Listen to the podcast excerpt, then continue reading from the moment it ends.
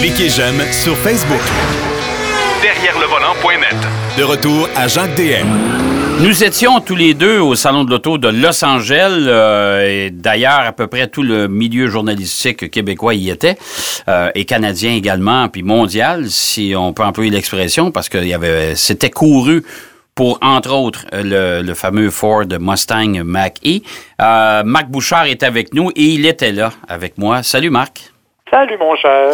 Bon, invité par deux constructeurs euh, différents, mais quand même, on était là la, la, la, la- la principale journée du salon parce que toi, tu resté une journée de plus euh, pour des tournages, mais on s'entend qu'il n'y avait pas de. Il y avait pas une tonne de présentations, même s'il y avait quand même pas mal de nouveautés. Non, en fait, il y avait peut-être une dizaine de présentations. Ce qui était impressionnant pour une fois, c'est que dans l'horaire, ce qu'on voyait, c'était des réceptions pour les médias. Tu dis, mais pourquoi Ouais. des réceptions? C'est que ce sont des voitures qui avaient été dévoilées euh, peut-être ailleurs, euh, en Europe ou en Asie, euh, mais qui, qui, qui ont quand même fait une apparition à Los Angeles et des, des véhicules qui vont être importants dans notre milieu. Là. Ouais. Je pense que c'est quand même intéressant comme. comme Mais c'est vrai qu'il y avait un nombre record de présentations, de, de, de, de- pas des dévoilements, mais des réceptions euh, privées chez les constructeurs. Écoute, je pense que la deuxième journée du salon, c'était juste ça. Et même la première journée, dans l'après-midi, il y en avait une ribambelle, c'était effrayant. En fait, la deuxième journée du salon, mon cher Jacques, il n'y avait absolument rien. OK. Il n'y avait ni réception, ni conférence. Ah, OK. Bon. Fait on s'est promené, on a fait des photos, on a fait des images, tu l'as dit, moi j'étais là pour un show de télé. Alors, on, on a fait des images, on a pu présenter tout ce qu'on avait à présenter. C'était absolument exceptionnel. Puis tu sais comment d'habitude c'est la folie dans ces Ah, salons-là. ouais. Et là, on était presque seuls avec les voitures. C'était vraiment très, très agréable. Bon. Euh, on, va, on va y aller par, euh, par, euh, euh, par ordre d'importance. Moi, je te dirais que ce- le- le- celle qui a retenu quand même beaucoup d'attention, c'est la nouvelle Nissan Sentra. Oui, parce que, écoute, on se cachera pas que c'est une voiture qui avait beaucoup besoin d'amour. hein. Euh, c'est une auto qui est là depuis quelques années, qui n'avait Ouais. pas nécessairement le succès escompté et qui n'avait pas nécessairement toutes les qualités pour affronter les voitures, les, les ténors de sa propre catégorie. Elle n'était pas concurrentielle avec les Mazda 3 et Honda Civic de ce monde. Là. Ben non, quand tu te retrouves dans un créneau comme celui-là, tu n'as pas droit à l'erreur et tu n'as pas droit à aucune faiblesse. Ah, c'est triste, mais euh, malheureusement, cette petite Sentra qui était bien mignonne manquait un peu de puissance, manquait de raffinement. Or, on a complètement changé ça, il faut bien l'avouer. Euh, Ouais. Quand je dis on l'a beaucoup, on l'a complètement changé, écoute, quand on la regarde, on a l'impression de voir une bébé Altima, littéralement. Euh, c'est une voiture qui reprend la même silhouette que l'Altima, avec la grille en V, avec euh, les blocs optiques caractéristiques, avec les lignes dans le capot, euh, avec l'espèce de toit flottant qui est devenu la nouvelle marque de commerce de Nissan. Donc, de l'extérieur, c'est littéralement un véhicule qui se marie tout à fait avec l'Altima. La bonne nouvelle, c'est que ce n'est pas que cosmétique. On a complètement refait le véhicule. La partie intérieure, écoute, on a fait un bon travail. J'ai pas vu les versions de base, là, mais euh, les versions haut de gamme qu'on nous a montrées, il y avait vraiment une belle qualité d'assemblage, Ouais. un bel écran multimédia au centre, une belle intégration, et ça, c'était bien fait. Ouais. Autre détail, la puissance. On a augmenté la puissance de 20 C'est C'est beaucoup, pas ça. rien. On Ouais. arrive avec 149 chevaux. Alors, toujours jumelé à une boîte euh, automatique à CVT, la fameuse Linear Tronic, mais, et je sais que tu vas être content, la Sentra de base arrive encore avec une boîte manuelle 6 vitesses, ce qui n'est pas le cas aux États-Unis. Ah, ça, c'est assez particulier. Ça, c'est assez particulier. Tant mieux. Tant mieux parce qu'on a encore des inconditionnels de la boîte manuelle. Euh, Puis ça vient faire baisser le prix aussi de la voiture. Là. Oui, effectivement. Moi, je pense que ça pourrait devenir, euh, tu sais, ça, ça peut devenir une source pour n'importe qui qui va avoir un peu de plaisir sur la route. Euh, c'est une voiture qui sera pas très dispendieuse avec une boîte manuelle 6 vitesses. Je pense que ça pourrait être fort agréable. Bref, on a vraiment fait un bon coup avec ça. Mais chez Nissan, ce, que, ce dont on ne nous a pas parlé, et ça, ça m'a vraiment impressionné, c'est qu'il y avait aussi une nouvelle Versa. Ouais. Une nouvelle Versa qui a été complètement refaite Ouais. Au complet. Ah, Elle ne se ressemble plus du tout. Elle est beaucoup plus belle, beaucoup plus jolie. Personne n'en a parlé. On l'avait dévoilé précédemment, semble-t-il. En tout cas, moi, ça m'avait complètement passé. Mais c'est un véhicule qui n'est pas vendu au Canada, premièrement. Non, exactement. Euh, C'est dommage parce que c'est une belle voiture. Mais quand on les regardait, la Sentra et la Versa, une à côté de l'autre là-bas, Oui. je te dirais que la- le gabarit se ressemble beaucoup. Oui. Et même l'apparence extérieure se ressemble. Moi, je les ai mélangés, là.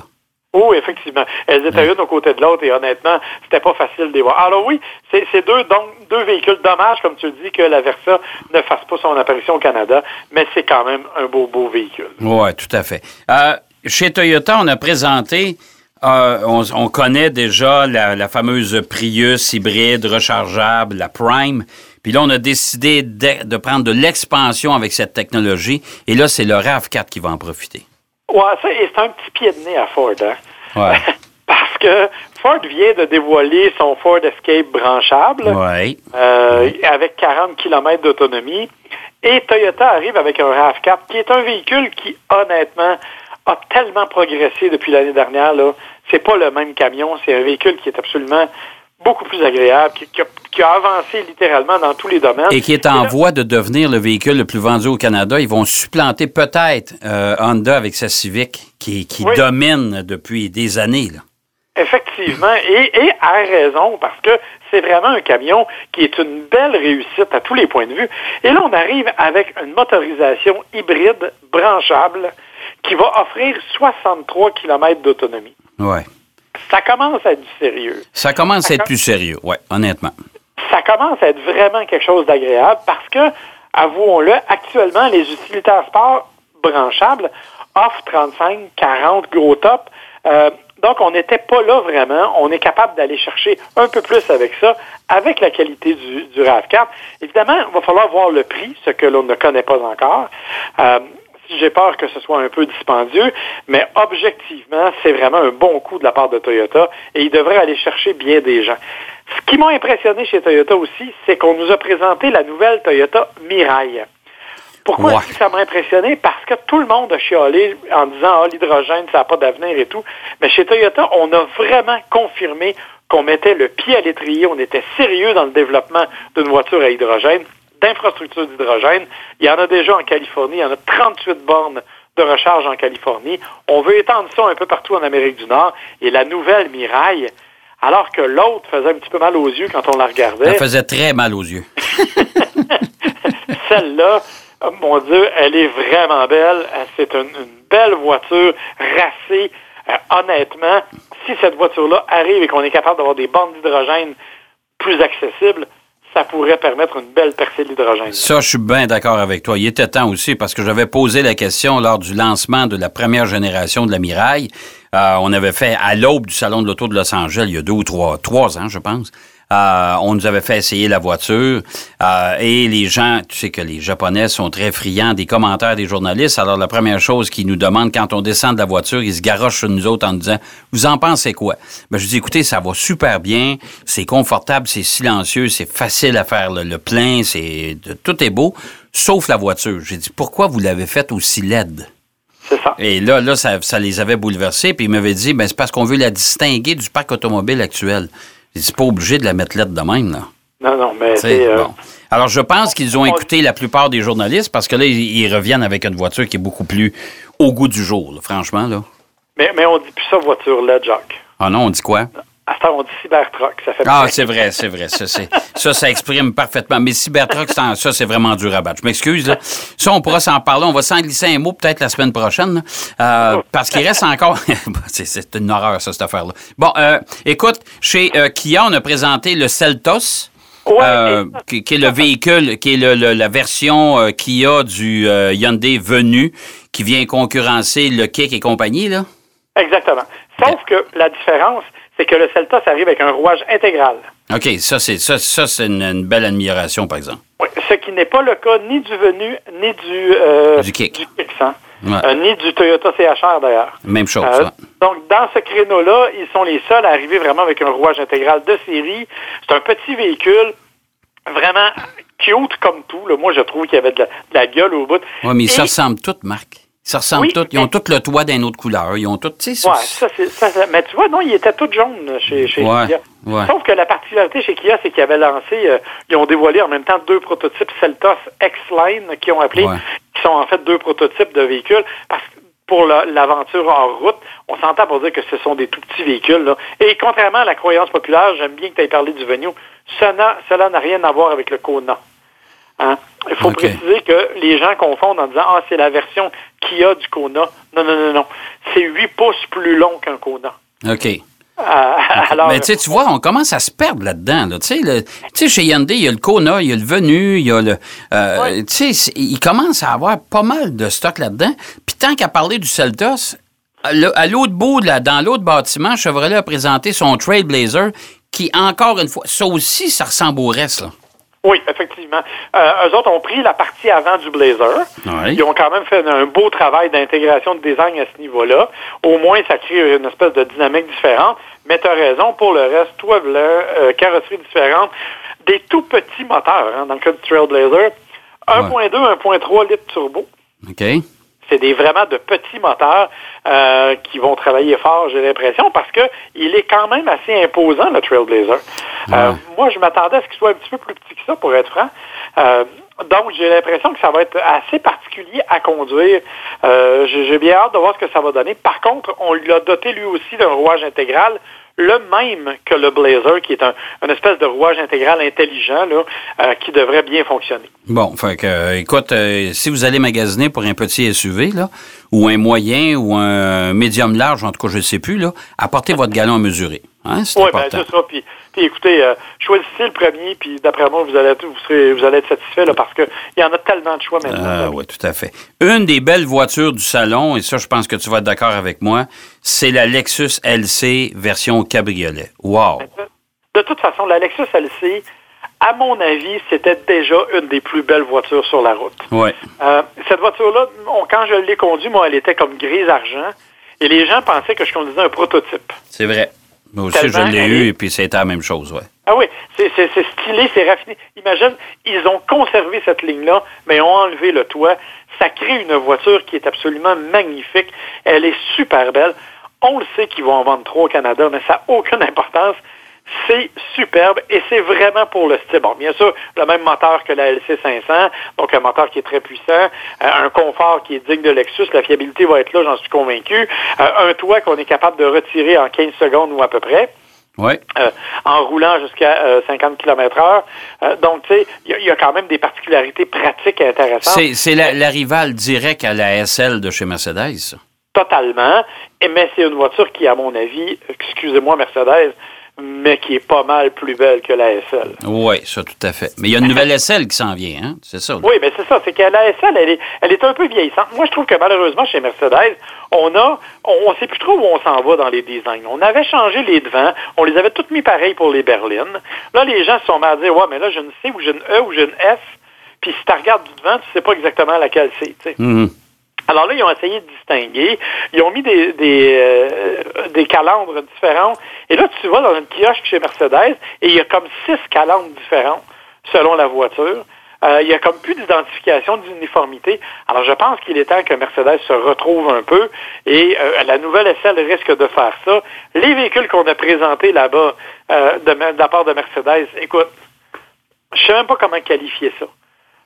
Ben non, mais le, le GLS Maybach, là, ça va se vendre combien, ça? Là? 300 000, ça, cette affaire-là? Là? Ouais, à minimum. Et ils ont présenté le GLE et le GLC Oui. en version 63 AMG Hey. de 603 chevaux. Aïe, on a aïe. tous besoin d'un utilitaire sport qui fait 603 chevaux. Oui. Ah, tu sais, alors, je trouvais que c'était comme Wow! Là. Et en même temps, bon, on a annoncé le prix du ECQ aux États-Unis, le fameux véhicule électrique, Ouais. mais n'empêche que l'emphase a vraiment été mise sur les modèles très, très haut de gamme et de très, très haute performance chez Mercedes-Benz. Un peu comme on l'a fait chez Mini, euh, pas chez Mini, mais chez BMW, par exemple. Oui, c'est vrai. Euh, tu sais, BMW est arrivé avec euh, une M8 Grand Coupé qui est absolument magnifique, Oui. à se rouler par terre, Oui. mais 617 chevaux. Oui, ben, regarde la M2 CS aussi, là, ça va être une, belle- une méchante bébite, ça aussi, là. 444 chevaux. Tu sais, la Et- mini, la mini John Cooper Work euh, GP, moi j'avais essayé la génération précédente, je me suis amusé avec ça, mais c'est ça, ça en est quasiment gênant. Euh, là, il arrive avec un- une mini avec un moteur de 306 chevaux là-dedans, aïe aïe. Ah oui, ça va déménager. Alors, mais, mais tu sais, au moins, il y a une certaine, je dirais, une certaine raison quand tu arrives avec une M2 euh, qui, est, qui est de petite taille, une Mini qui est de petite taille. Oui, c'est puissant, 300 chevaux, mais on n'est pas dans 600 quelques. et on n'est pas dans des voitures là, super imposantes comme un VUS. Ouais. Alors, tu sais, il y a comme. Parce que, t'as beau me dire ce que tu voudras, là, tu iras jamais sur une piste avec ton VUS. Non. Hein? Non. Mais tu vois, ça se peut que tu y ailles avec ta Mini ou avec ta Ah, M2. ça, c'est fort possible. Ça, c'est fort possible. Une autre voiture qui a passé inaperçue, Marc, euh, il nous reste à peu près deux minutes, c'est quand même la, la- la nouvelle série 2 Grand Coupe. Euh, Cette série 2-là, c'est plus une propulsion, c'est une traction, là. C'est une traction. Elle Hein? a complètement changé de style. Je suis obligé de te dire que ça m'a pris. Il a fallu que je la regarde quatre ou cinq fois pour te dire que je la trouvais cute. Ouais. Euh, J'ai trouvé que la partie avant, et là, je, je vais me faire des ennemis hein, pour le reste de mes jours, là, mais la grille, je trouve qu'elle ressemble à celle de Kia. Ouais, un peu, oui, oui. Et oui. ça m'a un peu déçu parce que quand tu regardes au côté, justement, justement, tu avais la M2 CS qui est, qui est super dynamique. Et là, tu arrives avec la grande coupe, puis elle fait comme. On Hmm. sait pas trop, là, tu sais, là. C'est, j'ai fini par la trouver belle, j'ai fini par m'habituer à la ligne, mais honnêtement, j'étais pas certain. Par contre, c'est sûr que c'est intéressant parce que là, c'est une voiture qui offre plus d'espace et Ouais. qui va être définitivement plus populaire auprès des gens qui vont être intéressés d'aller s'acheter une BMW et vraiment d'aller chercher quelque chose de différent. Ouais, puis moi, je peux te dire que je l'ai essayé lors d'un test fest BMW à Spartanburg. Euh, quand tu vas l'essayer, tu vas la trouver encore plus belle parce que ça va super bien.